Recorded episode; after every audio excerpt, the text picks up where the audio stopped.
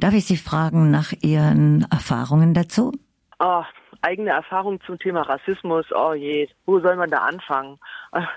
Naja, also es gibt natürlich viel, viel Alltagsrassismus, den man äh, tagtäglich so erlebt.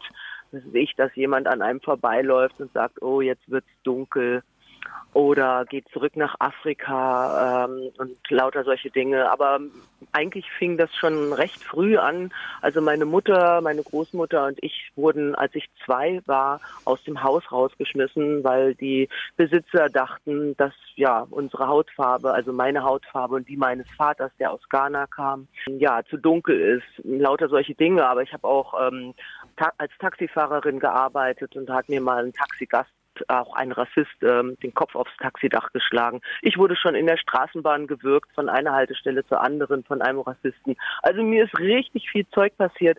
Da musste ich natürlich irgendwann mal drauf reagieren, weil ewig konnte ich mich dann auch nicht vor mir selber und von all, vor allen anderen verstecken. Ja.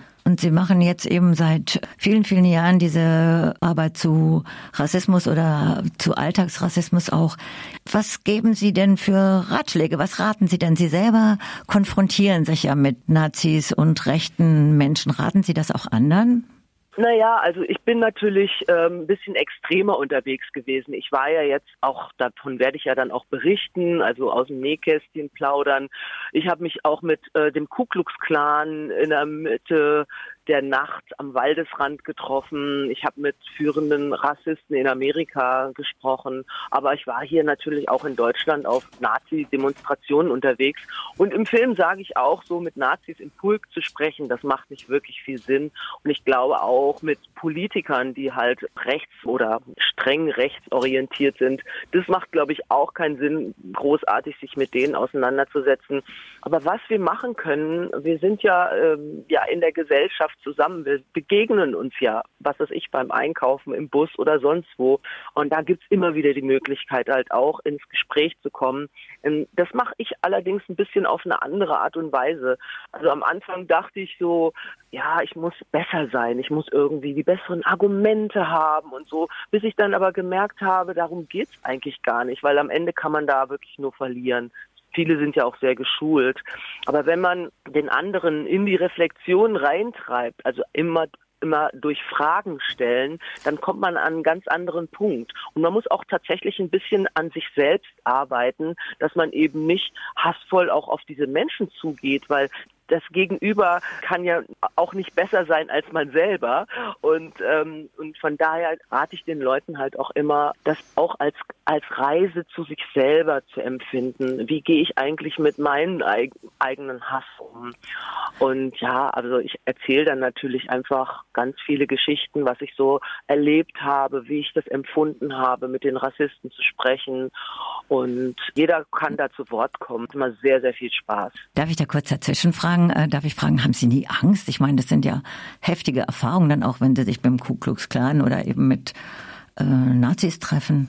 Ja, also na klar, also das, ich hatte oft einfach so ein sehr mulmiges Gefühl, weil ich einfach nicht wusste, was passiert. Und Angst entsteht auch einfach dadurch, dass man in einer gewissen Unsicherheit ist, dass man nicht weiß, was wird jetzt passieren, wie, wie geht's mir in fünf Minuten. Man kann die Lage nicht einschätzen. Und deshalb auch da hat mir einfach das Fragen wahnsinnig viel geholfen. Also auch beim Ku Klux Klan, da stand ich natürlich vor jemanden, der diese Mütze auf dem Kopf hat, wo man dann im Prinzip nur dunkle Löcher sieht, da wo die Augen sind. Und ansonsten sieht man eben keine Reaktion der Person. Das war schon sehr, sehr spooky. Und, ähm, und da hat mir das wahnsinnig geholfen, meine Fragen zu stellen. Und man, ja, man ist immer total überrascht, also wie wenig die Leute sich eigentlich mit sich selbst auseinandersetzen. Also Was hat er denn geantwortet? Ich habe den Ku Klux Klan Mann gefragt, warum macht er denn eigentlich immer diese Kreuzverbrennungen? Und dann sagt er ja für Jesus Christus, weil Jesus von der Dunkelheit ins Licht geht. Und dann sage ich, aber äh, denkst du nicht auch, Jesus liebt doch auch die Schwarzen? Da wackelte nur die Mütze, darauf wusste er gar nichts zu antworten. Und ich sah aber irgendwie, innerlich sah ich so eine Gedankenblase, oh, ich glaube, da hat sie ja recht. Und die, ähm, hm, und dann merkt man, diese Leute sind so dermaßen in ihrer in ihrer Blase drin und ähm, ich hatte dann das Gefühl, ja, kann ich denn eigentlich von meinem Gegenüber erwarten, dass er sich jetzt verändert, wenn ich doch merke, er ist komplett in seiner, in seiner Blase. Wahrscheinlich waren sein Vater, Großvater und die ganzen Generationen davor schon beim Ku Klux Klan. Und Leute, die eben in rassistischen oder in extremen Vereinigungen sind, auch Antisemiten, ähm, Homophobe, also äh, die sind ja über ihr Handy tagtäglich mit ihrer eigenen Meinung konfrontiert, aber natürlich nicht mit einer kritischen Meinung von außen. Und ich glaube, das können nur wir leisten. Also wir, sage ich jetzt mal in Anführungszeichen.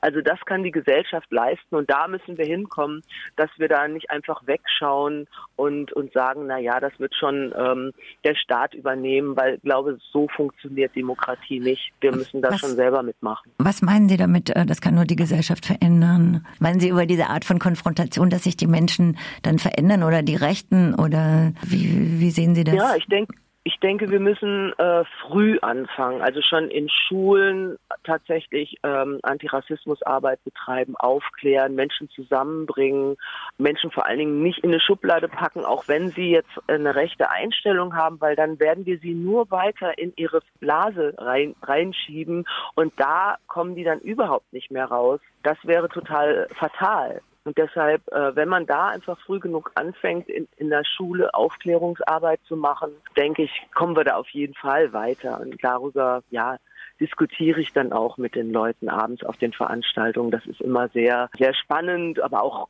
geht auch oft sehr emotional zu. Es geht ja auch darum, dass auch äh, Menschen aus der Mehrheitsgesellschaft sich berühren lassen. Es geht ja auch gerade um Emotionen und sich betreffen lassen. Ja, Solidarität also als Antwort geben. Menschen aus der Mehrheitsgesellschaft, die vielleicht denken, ach na ja, das betrifft mich ja nicht. Ich habe ja keine dunkle Hautfarbe. Ich bin ja äh, keine Jüdin. Ähm, ähm, ich trage kein Kopftuch. Also Menschen, die vielleicht die Erfahrung nicht machen, die man eben als Mensch mit Migrationsgeschichte oder als Mensch mit einer anderen Religion macht. Also ähm, die denken oft, ja, das ist ja überhaupt nicht mein Ding, ich brauche ja keine Angst zu haben. Den rate ich nur tatsächlich nochmal einen Blick in die Geschichte zu werfen. Und da sieht man ja auch ganz klar, also was ja Nationalisten, Rassisten, ähm, Antisemiten eben wirklich auch für Ziele haben. Am Ende geht es ja doch nicht um die Hautfarbe oder um eine Religion. Am Ende geht es darum, dass solche Rassisten eben das Sagen haben wollen und dass sie die äh, Welt eben so äh, verändern wollen, wie, wie es ihnen gefällt. Und dann werden auch mal Menschen umgebracht. Also in der Geschichte wurden ja, waren es ja nicht ein paar, sondern Millionen. Aber ähm, das ist ganz wichtig, dass wir auch da in den Schulen ähm, ja, die Aufklärungsarbeit machen. Und vielleicht nimmt das ein oder andere Kind oder Schülerin ja diese Diskussionen dann auch mit nach Hause an den Küchentisch und dann spricht man da weiter. Also, dass wir einfach im Gespräch bleiben.